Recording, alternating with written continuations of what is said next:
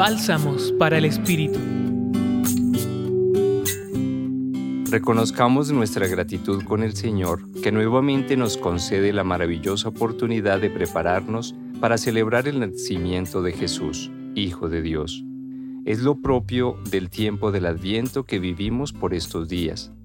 Para nuestra oración hoy, el Señor nos ofrece un significativo texto tomado del Evangelio de Mateo capítulo 3 versículos 1 al 12.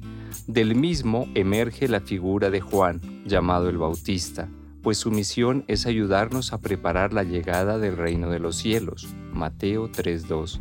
Un tiempo especial que se inaugura con el nacimiento de Jesús. Juan invita a la conversión de vida, inicialmente con el bautismo con agua en el río Jordán, que es también un signo de purificación a reconocer públicamente los pecados. Resultado de este proceso es el fruto que cada persona puede cosechar y que le permitirá recibir el bautismo de Jesús con el Espíritu Santo y fuego, Mateo 3:11, signos de una transformación total y definitiva.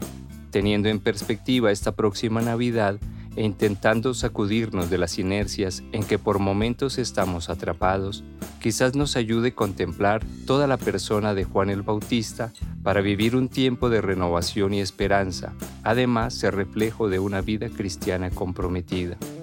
Asumamos su profunda confianza y convicción en la misión que le encarga Dios, su estilo de vida austero y sencillo que nos puede animar a la cercanía y solidaridad con muchas otras personas.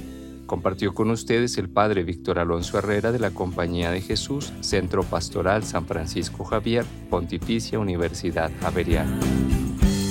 Escucha los bálsamos cada día entrando a la página web del Centro Pastoral y a javerianaestereo.com.